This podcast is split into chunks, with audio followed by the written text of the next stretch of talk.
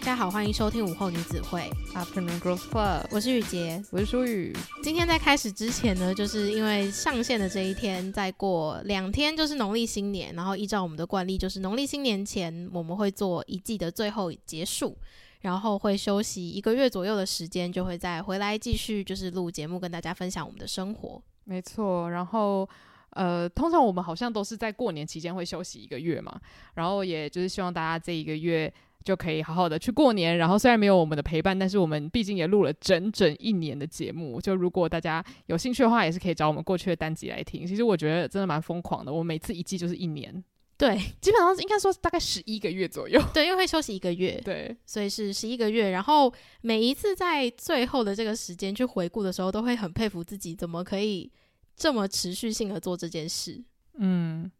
而且前阵子我刚好看到很多个节目，他们都有在做那种年度回顾，就是他们直接是把手机那个相簿拿出来，然后就从一月细数到现在。今天要聊的主题其实有一点点呼应，但是又有一点我们自己的小小特色，可以说是我们的长寿单元嘛。对，就是因为每年到了最后这一集的时候呢，我们最喜欢做的事情就是感恩。没错，又来到这个感恩单元了。然后呃，这一次会想要做这个主题，是因为有一次我在应该要是滑 TikTok 的时候，不意外，就是看到了一个。呃，一个人他做了一件事情，我觉得很有趣，就是他每一次只要他的生活中发生他觉得很幸运的事情的时候，他就会写成纸条，然后放在一个玻璃碗里面。嗯，然后那一次他就是在录说，诶，他搜集了大概半年左右的时间，然后他随机抽出来，就是跟大家讨论说，他今年碰到了哪些很幸运的事情。嗯，对。而且也因为之前我们去上辅大之声的 Weekly Select 这个节目，然后当时主持人他们就有问了一个问题，就是说我们很喜欢讨论小事带给我们的快乐，可是到底要怎么样可以怎么讲变得比较能够感受这种小事？因为像其中一个主持人，他就说他是那种会想要有一个大目标，然后达成大目标的时候会觉得很欣喜若狂的那种感觉。然后我们当时也有提供了一些简短的回复，就是说我觉得我们可能天生就是那种比较容易得到小确幸的人。我觉得这其实。跟个性有点关系，因为另外一位主持人 Jenny 呢，她就有提到说，她自己是会想着说，等一下我要喝哪一杯奶茶，然后就因为喝到那杯奶茶而非常开心的人。那我觉得这其实就是有时候你看待生活，你寻找动力的方式，每个人不一样。有的有的人他会想说，我这个礼拜要完成一个超厉害的计划，我就是为了这个计划每天早上起床，或是每天努力这样子。那有些人就是为了今天要去跟同事聊一个超好笑的笑话而起床的。那我们今天就是来分享，我们确切在二零二二年到底有哪一些有趣或是幸福的小事可以来细数一下，这样。嗯，对。然后，因为其实是我记得这个开始记录的时候是刚好是去年年底，嗯，所以可以说是真的是一整年里面我有印象的，我觉得很幸运的事情，我就把它记录下来了。哇，所以你是有不间断的每天都在做一点点这样的记录吗？没有，就是有发生，因为是呃，我记录的是对我来说很幸运的事情，嗯，然后就是很突然发生的一些。生活上面，我觉得超幸运的事情，我才会记录下来。所以有发生，我有记得，我就会把它写下来。好，对。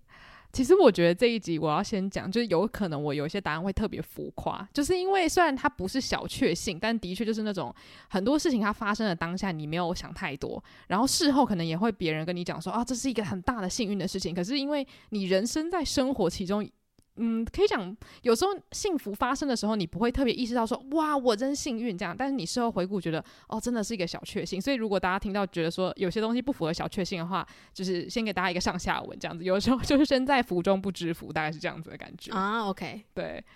那你首先有没有一个那种真的很细琐的？我的每一个都超细琐的啊！真的吗？来来来，你觉得最细琐的是哪一个？因为我是照时间排序的，嗯嗯，所以就直接跟大家分享，是在去年年底跨年的时候，十二月三十一号，我跟我朋友去了花莲。然后花莲有一个非常有名的臭豆腐店，叫玉里臭豆腐。嗯，呃，我们去的是花莲市区的那一家，他在那边开了一家很大的分店。如果你要去那边吃的话，通常就是要很早去拿号码牌，然后在现场排队。他就是会叫号码，等到你的号码，你才可以去点餐，然后拿到餐才可以找位置坐下。所以你不可能就是到了之后你就先坐着，然后在那边等，因为他的位置永远都有人，所以你要么就是一直站在旁边等这样子。所以我们那时候到的时候，他已经是下午的时间，其实是他最繁忙的时候。然后我记得我们拿到的号码牌是好像四百多号，所以我们前面还有四百多组人在等。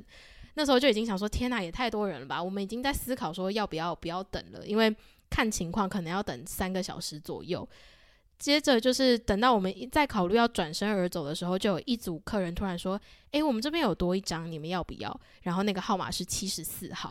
我们就想说：“天哪，太幸运了吧！”所以我们就拿到了七十四号，然后等了大概四十分钟左右就吃到了。我觉得相对之下真的是很幸运的事情。哇，诶，这个很，嗯，它真的是可大可小，因为它听起来非常难得，诶，超难得。就是在这么多等待的人之中，他选择了我们啊、哦，真的，所以我真的觉得这个超难得。然后因为又是在年末，就是真的是最后一天发生是这件事情，就让我印象很深刻。嗯嗯。然后另外一个也是同时呃在那一天晚上发生，就是我们后来吃完臭豆腐之后去跨完年，我们就想说要找一个酒吧这样。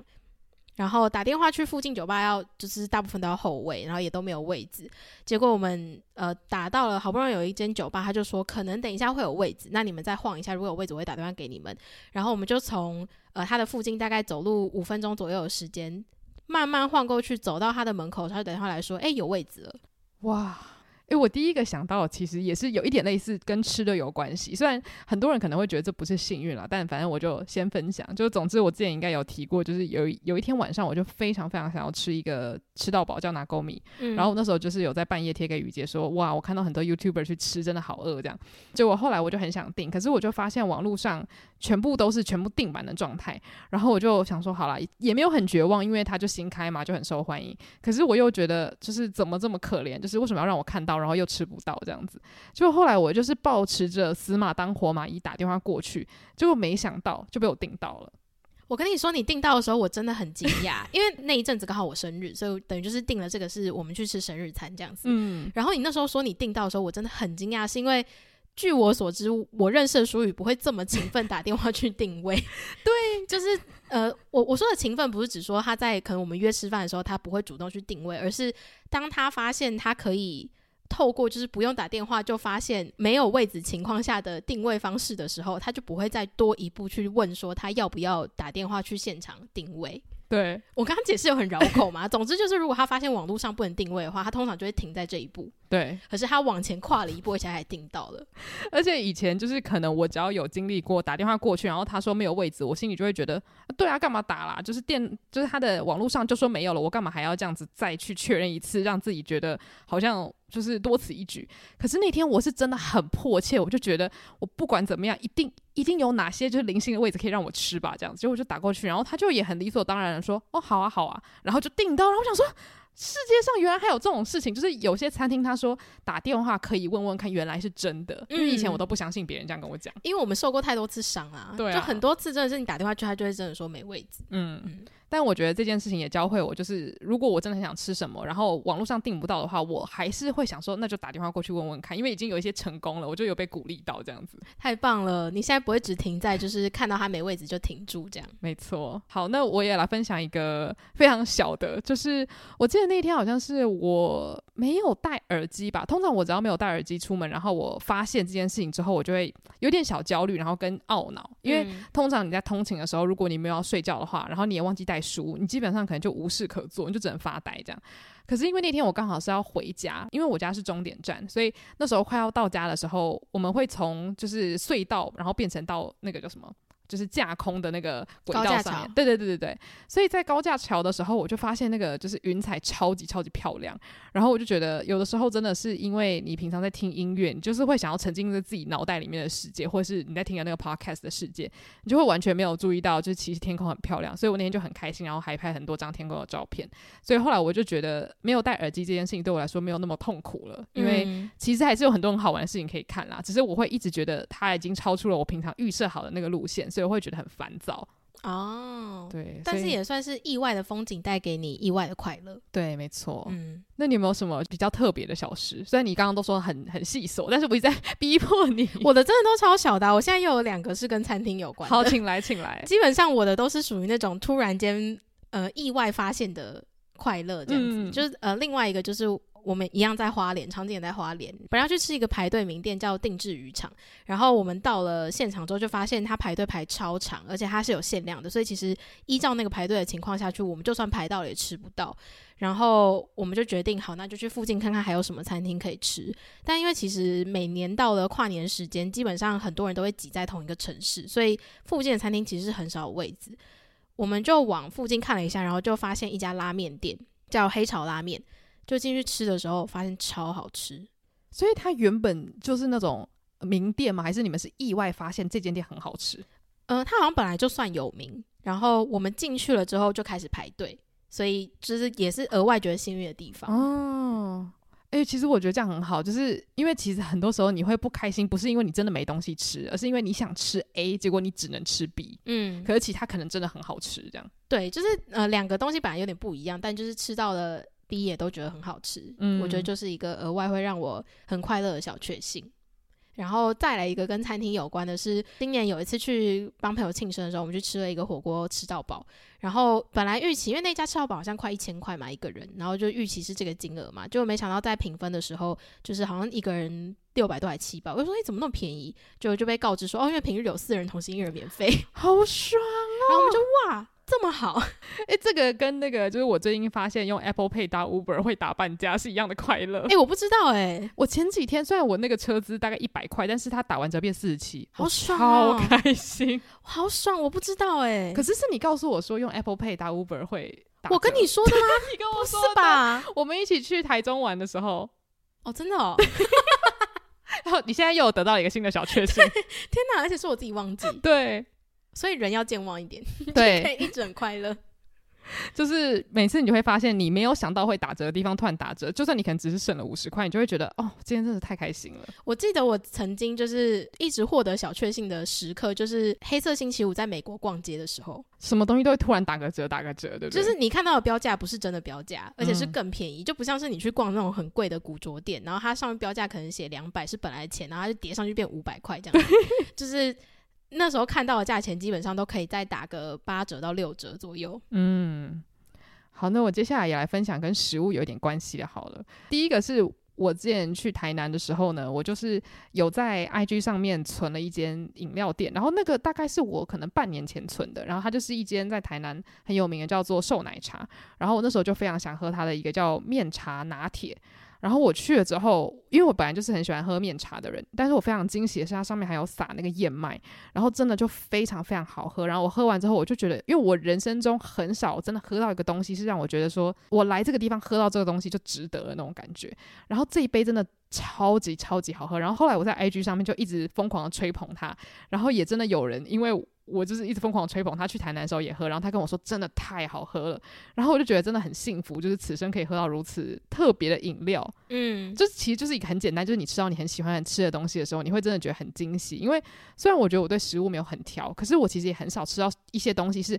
天哪，我居然居然有何等美味，就是很少会让我打从心底觉得说怎么会有这么好吃的东西，就是我觉得对食物的那个情绪也是有分等级的。对，然后另外一个是他跟食物本身比较无关，但是就有一次我朋友他是新竹人，但是他就是对整个台北跟新北就非常的熟悉，然后他就超常去我家附近的北海岸兜风，然后我平常是。一年去不到一次的那种，然后他就跟我讲说，因为他会自己开车，他就说，诶，那要不要我们一起去北海岸兜兜风？因为他是每周都会从新竹来台北玩这样，然后他就开着车载我去。然后第一个我觉得就是做朋友开的车是很魔幻的一件事情，因为我们以前是一起在大学里面当小屁孩，所以我每次只要看到我朋友开车，我都会觉得你是大人了。我为什么还在这里这样子？然后总之我就坐在副驾，然后看他就是开车开开开开，然后我们就一起在北海岸靠海那边的咖啡厅吃披萨，然后喝就是简单的饮料这样子，然后看海。然后我就觉得人生怎么可以这么幸福？就是我真的大推。现在可能很冷，但是有太阳的时候，大家一定要去北海岸，就是靠海的那边，然后。吃一点简单的东西，然后带一本小说，真的超级超级开心。因为那边就是会有很多狗狗跟小朋友，然后还有一些很快乐的人们，就是在那边走来走去。然后海景很漂亮，然后餐厅其实我觉得就是整个氛围啦，感受起来很棒。所以我觉得就是如果你跟你的好朋友想要聊天的话，我觉得不一定要选下午茶。我觉得北海岸那种看海的行程很棒，而且在那边大家的心情都会变得特别开阔。所以讲了这么多，你要学开车了吗？我跟你讲，我看他开车，我不敢，我吓疯，啊、为什么？因为我觉得好难哦。就是连哦我朋友感觉这么会开车的人，他有的时候在停车的时候都会遇到一些就是真的很很难的关卡，或者是你前面停的车突然换了一台，然后变超大台，然后你觉得你出不去。嗯，哇！我那天我真的是觉得我朋友，因为我完全无法帮助他，我连帮他看要怎么开出去我都有点不会，然后我瞬间觉得自己好没用。然后我朋友还一直跟我说：“哎、欸，不好意思，请你帮我看一下。”我想说，我才不好意思，因为我不知道我要怎么看。嗯，对，我那天真的很感谢我朋友，就是可以开车带我出去玩，要不然平常我只能坐公车到那边。嗯，对，所以就是我觉得小确幸就是在有阳光的时候特别容易经历到。哦，真的，因为前阵子不是一直下雨嘛，嗯、然后我记得有一周刚好都是干冷的天气，那一周我每天早上去上班都觉得好快乐，真的，就是走出去然后是有阳光的时候，觉得说天哪，这世界还是很美好的。没错。好，我接下来要分享的是比较偏向失而复得类型，有两个小故事。第一个是因为明年就是我们全家有计划要出国旅行这样子，然后就先帮全家人订了一个机票，结果我错估了就是呃机票到的时间跟我们后续行程的衔接时间，所以其实那一个机票是要被作废的，或者是要改时间。那机票改票其实本身就是一件很花钱的事情，因为它改票会有个改票费，然后航空公司还会再收一个手续费。呃，旅行社还会再收一个手续费，因为我是透过旅行社订的，所以我本来就是预期算完之后，我就发现，啊，我要多花大概一万多块的改票费，才可以帮我们全家四个人把这个票改到我们理想的时间。然后就那天就是做完了这些事情之后，我就心情很郁闷，然后我就决定出去走走，所以我就去呃那个松烟那边有一个卡玛新开的品牌叫逗留森林，然后我就去那边就想说啊，看一下这个漂亮的建筑来放松一下心情。然后就在我在那边自以为平复心情还看书的时候，我就打就是接到旅行社的电话，然后我本来很紧张，因为我就想说会不会是钱又要变多什么的，然后旅行社就打电话就说，哦，那个因为您是当天就决定要取消，那这样子的话就是只要支付三百块钱取消费就可以了，所以我们会在退钱给你的时候把每一张票扣掉三百块钱的取消费再退还给你。然后我就算算就发现说，天哪，我本来要付一万多块，现在只要付一千二，哇，太开心了！然后我就回家跟我妈讲这件事情，然后我妈就说，那一千二你还是要付？我说我付，我都付，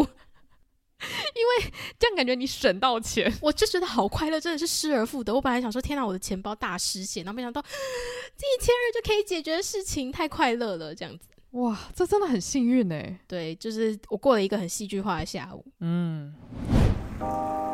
想要定期收听更多书虫人生的精彩书单吗？想要定期吸收更多影剧人生的心得体悟吗？欢迎订阅我们跟 Mixer Box 合作推出的午后女子会赞助方案，每月提供一篇节目精选主题延伸文章，以及我们的每月书单影剧片单心得分享，外加每月 Bonus 书虫人生特辑，以及每两个月一次的英文闲聊单集。现在就去 Mixer Box 搜寻午后女子会 Afternoon Girls Club。订阅不同层级的方案，为你的生活提供更多休闲娱乐的新选择。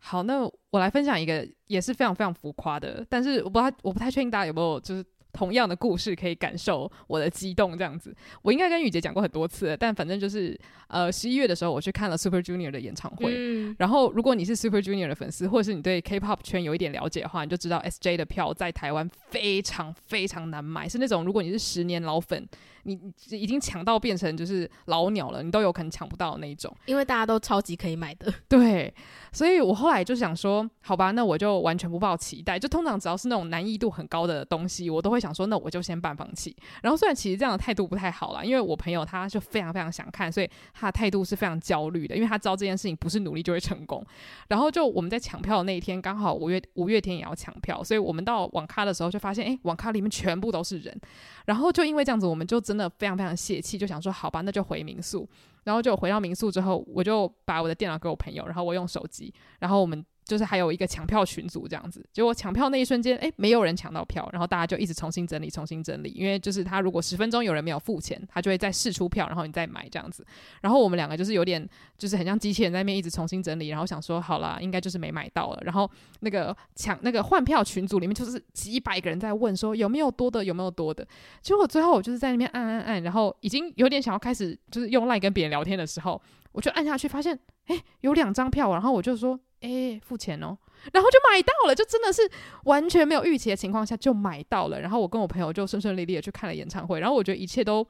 就是顺到一个不可思议。嗯，然后我就觉得，当然也不是说每一件事情都要大家半放弃状态，但是我觉得很多事情，因为我没有预设我会成功，所以当我在做这件事情的时候，我其实没有太抗拒任何结果。我就觉得啊，反正我从以前到现在都没有看过，那今年没看也就算了。嗯，那我觉得这其实算是幸运啦，因为我以前小时候是因为没有零用钱去看嘛，然后现在是因为知道很难抢，然后我觉得真的很珍惜，就是可以真的在疫情之后看到，就是偶像本人到台湾来这样子。所以这件事情其实严格来说不是小确幸，它是大确幸。嗯，可是因为我对他没有期待，所以我就觉得，是哎、欸，居然成真了，就很感恩。嗯嗯嗯，我那时候听到我就觉得说，天哪，你真的太幸运，因为真的有够难抢的。对啊，而且今年的票都特别难抢，我不知道为什么。我觉得大家闷坏了。哦，也是，因为你想看的团可能就一直推迟，一直推迟。嗯，然后你可能原本是想说可看可不看，可是因为他们太久没来，你就会觉得我一定要看这样。而且我存够钱这样子。对，嗯，有道理。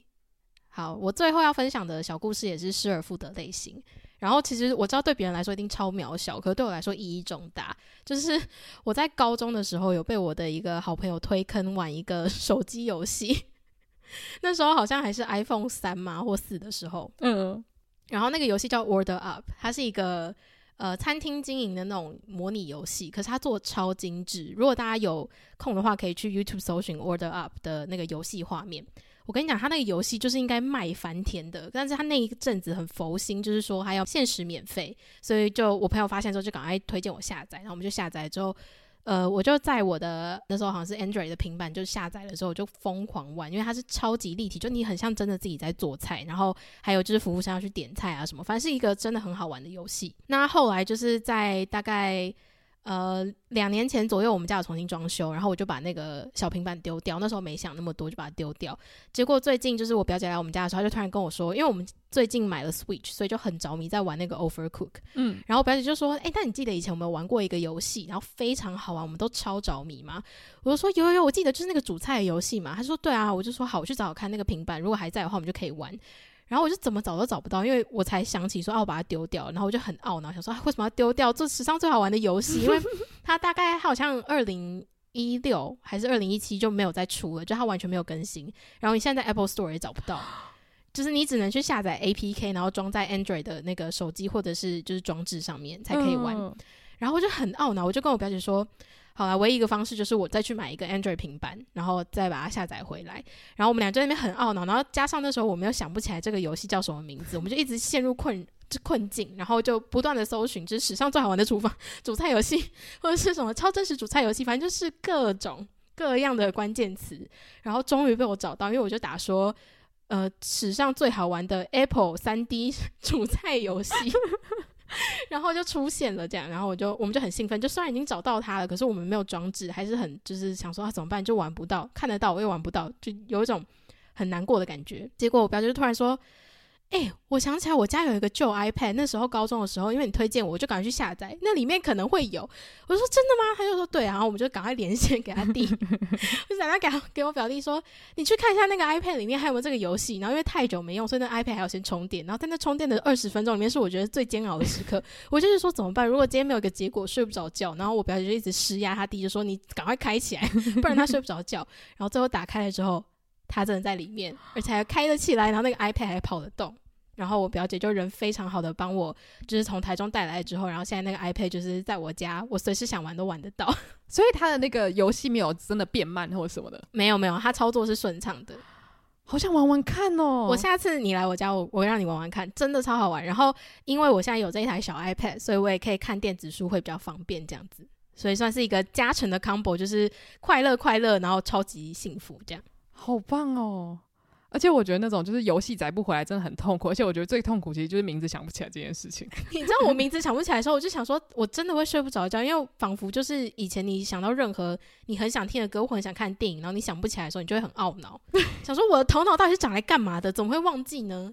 我那天就突然想到我，我我在跟就是一位工作上的同事要讲一部电影的时候，我要讲的是很久以前有一部片叫做《The Mission》，然后反正他就是在讲说有一个传教人，他就去南美洲传教，然后最后。因为有战争的关系，他在战场上意外身亡，这样是一个很感人的片。然后就我就一直讲不出来，就我就一直跟那个同事讲说，就是有一个传教士，然后他就很像在玩那种就是过年大家会玩的那种游戏。他就说是是那个什么呃，沉默，不是，不是，不是，他去一个地方传教，哦，那个地方应该是嗯南美洲，然后把 我们在那边猜他五分钟，他才终于猜出来。我就觉得我我脑袋快爆炸，因为我就觉得他已经开始猜了，我就很不好意思没有让他猜对。我跟你说，我每次在那种什么电影社团里面，然后只要有人问那种超模糊的，就是说有人记得什么呃电影开头有个穿着红色衣服的女生在跳舞的那部电影是什么吗？然后我就很焦虑，想说你都问了，我也想知道啊。然后下面大家就一直猜，然后都没有人猜对，你就想说。为什么要开启这一串呢？这 造成大家的困扰，这样没错。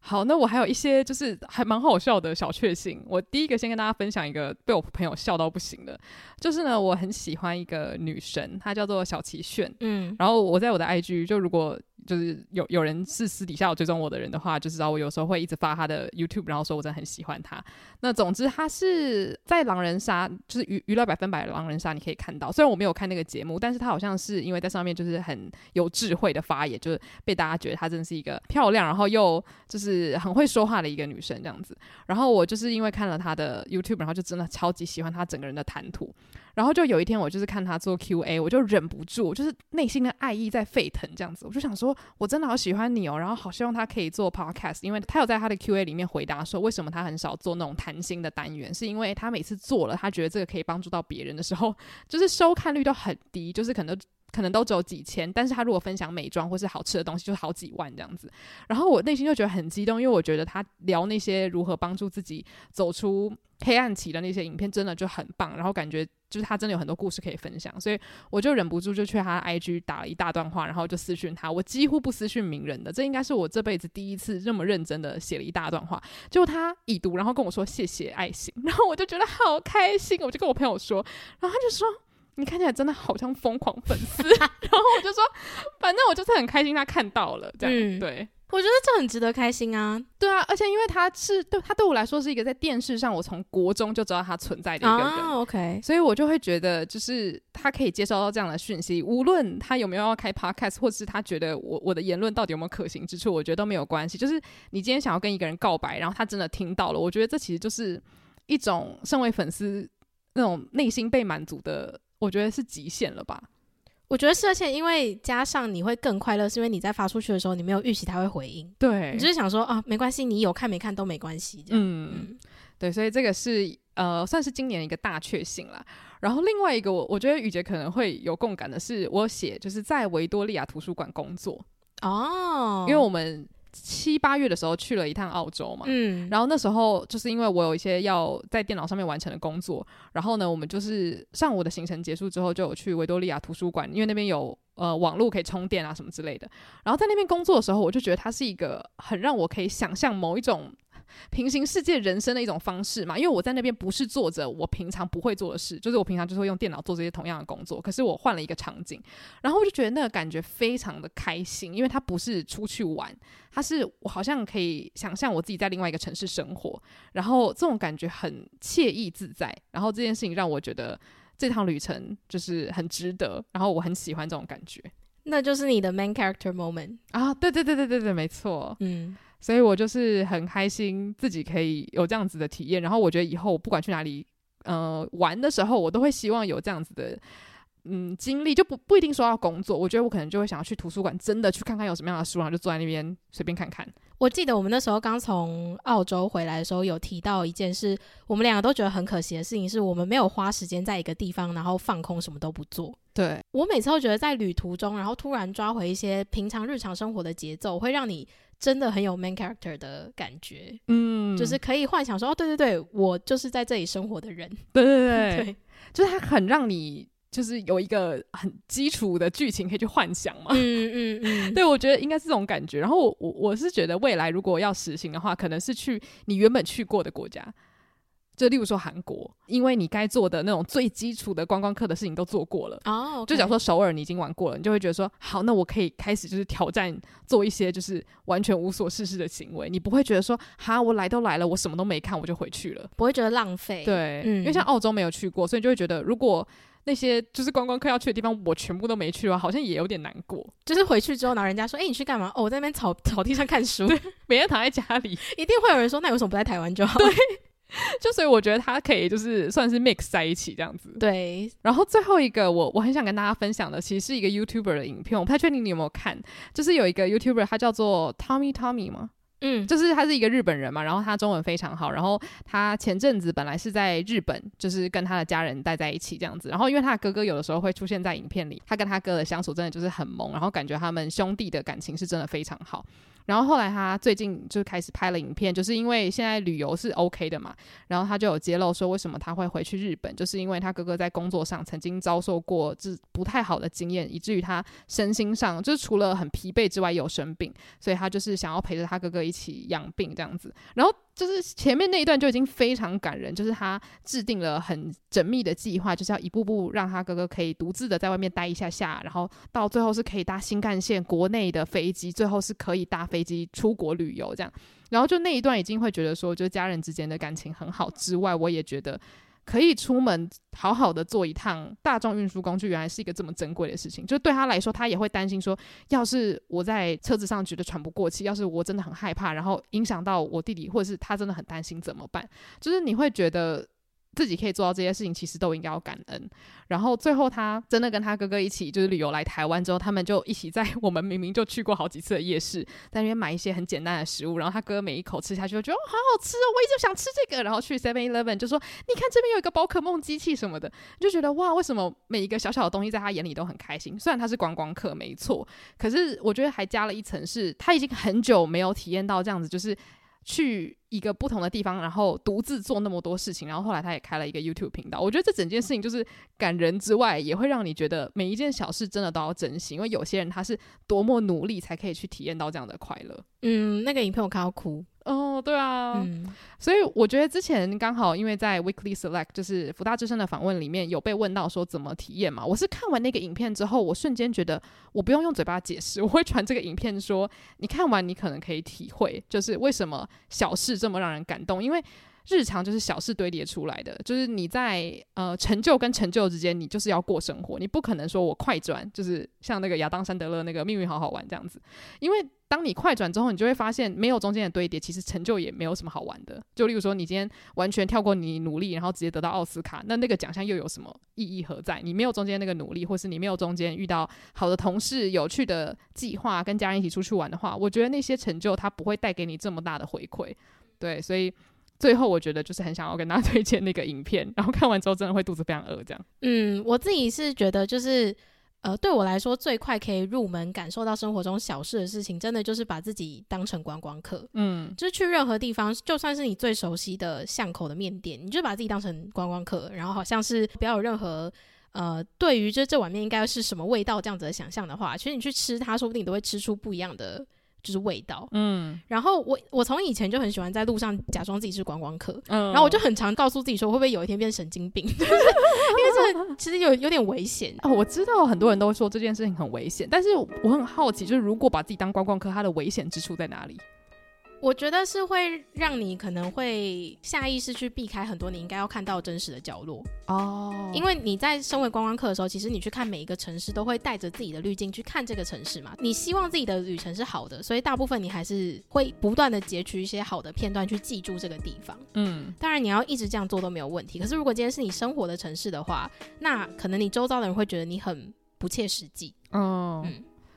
是啦，我我觉得其实。一个人如果非常关注小确幸，我可以想象很多人会觉得说你就是在自我欺骗，或是你就是在忽略最大的问题，然后只专注在那些小小的幸福碎片。可是我我其实又觉得，因为刚好我之前有个好朋友，他在他的 IG 有发一个问答，他说你觉得台湾是不是鬼岛？是或不是？然后原因是什么？然后我当时回答的是，我觉得是或不是对我来说不重要，是因为我觉得每个地方都有鬼。所以我选择去看我想要看的，因为我早就知道答案是什么了。就是如果你选择相信这个地方是鬼岛的话，其实你看什么东西都是鬼。那我觉得，如果是以我自己最自私的出发点出发的话，我会希望我生活的这个地方它多多少少至少六十趴要是美好的。嗯，所以我觉得我不是选择不看，而是我知道，可是我选择把我的精力放在那些让我开心的事情上面。嗯，对。但是我我会觉得说要浪漫化多少，这就是自己的选择。嗯嗯，对。所以以上就是一些二零二二年的小确幸，虽然可能还有很多啦，但我觉得就是分享一些让生活中就是有点增色嘛，或是会突然觉得哦，人生真美好，活了这么久就是为了这一刻那种感觉。我觉得是诶、欸，你知道每一次出去就是呃，不管是旅游或者是遇到这些幸运的事情，我都会真的觉得超级感恩，就是啊，我就是为了这件事情活着。对，我知道听起来可能很夸张，可是有些时候就是因为这些很突然的幸运小事，会让你意识到说，其实。你的生活中不需要太多的刺激，嗯，你也会过得很快乐。对，嗯，好啦，刚刚你讲到这个，就是我突然想到，我有一个超重要的没有分享，就是。我之前就是有在 IG 分享说，当我看到陈世安跟 B 合体的那一刻，我就觉得我活到现在就是为了看到这一秒。我超懂的啊，就是有一些世纪合体是你觉得说天哪，太难得了，我竟然可以活到这个年纪看到他们合体。对，就是觉得我没有想过我需要这个，可是谢谢这样。对对对，真的真的。对，所以就是搞不好大家其实在看新闻，就是最近尤其是年末啊，就很多奇葩表演，有没有大家就是看到之后就觉得还好？你知道我现在平平安安的，然后还可以看到这么就是疯狂。的演出，我想要分享一个最最近的，就是我那天在滑 Facebook，然后就看到陈亦如的直播片段，然后我就想说，天哪，我真的不知道我需要这个，可是好好看哦。你知道我一直不敢看，他是他是会让我快乐了吗？很快乐。好，他的演技爆棚哎、欸，就是他会不断的跟他搭配的那个厂商，然后演戏，就是演说这个砍到多少，然后厂商就会撕心裂肺的说：“一如哥，我不卖了。”然后他就说：“你刚刚答应我的，我们再五十单就好。”然后就是很认真这样，然后就想说：“天哪，真好看！”我等一下就要去看，所以我觉得真的是很多。呃，我我平常我以前看会觉得说，天哪，手指蜷曲，他怎么做出这种事情？然后现在看会觉得说，他好卖力哦，太好了。嗯，再分享一个，就是白冰冰在花莲跨年的时候唱《First Love》，我觉得也是我没想过我想要看，但是很好看的一个表演，而且我觉得超好听，我觉得他很厉害哎、嗯，因为我我不知道他是会唱歌的人，所以我有吓到。我其实也是，我没有想到他，对，唱歌是他本业吗？呃。可能有一些长辈会笑我们，说我们不知道这件事情。不过我觉得他厉害，就是他唱的很好，嗯，然后他还面不改色把它唱完了。对，嗯，而且他就是完全唱到你会觉得这是他独创的，就是他不是一个 cover 歌手，他个人特色很浓烈。没错，好啦，所以就祝大家。农历年快乐，然后就是希望大家二零二三年都可以过得很开心。没错，我们应该会持续在记录一些生活中的小事，不一定会分享。可是我自己觉得这样一年下来，然后我把这些生活中的幸运小事记录下来，对我来说蛮有趣的。而且在年尾回顾的时候，我看到那些文字带给我的感受，跟我当下体验的感受是一样的。嗯，我不知道你有没有一样的感受，但就是我觉得是让我一直又再幸福了一次。而且会觉得，就是你可能。觉得你的生活很平淡，但其实人生比你想象中的精彩很多诶、如果你把这些东西全部讲给别人听，大家是会惊呼连连的那种。我有一次听了一个节目，然后对方好像就是在他在访问一个对象，然后那个来宾就是说他觉得他生活很无聊，然后没有什么可以分享的。然后我就开始反思，想说对啊，我的生活也好无聊。如果今天有人问我说你有什么精彩的，就是故事可以分享的话，我可能没有办法分享。然后结果我后来看到这个清单，我就说，哎、欸，其实有蛮多的、啊，就、嗯、是取决于你你分享这件事情的大小，还有就是你认为会受到共感的群众大不大而已。对，就其实再小的事情，应该都会有可以跟你感同身受的人。没错。嗯希望大家也有这么多好玩的或者是幸福的小事，可以让大家珍惜二零二二这一年。就虽然一定会有辛苦的事情啦，对，那就希望就是我们下一季可以 吸饱能量，再回来跟大家分享更多好玩的东西。对，那如果你也有一些特别想要跟大家分享的幸运小事的话，也欢迎在 IG 呃发限时动态，然后 tag 我们，或者是直接私讯我们。那我们的 IG 账号是 Afternoon Girls Club。对，那如果你想要投稿的话呢，可以到我们 IG bio 连接的来信表单，我们会在回信单元的单集回应你，或者是可以到 Mixer Box 上面针对特定时间段留言。那如果喜欢这集节目的话，也可以到 Apple Podcast 帮我们留下五星评论。谢谢大家今天的收听，午后女子会散会。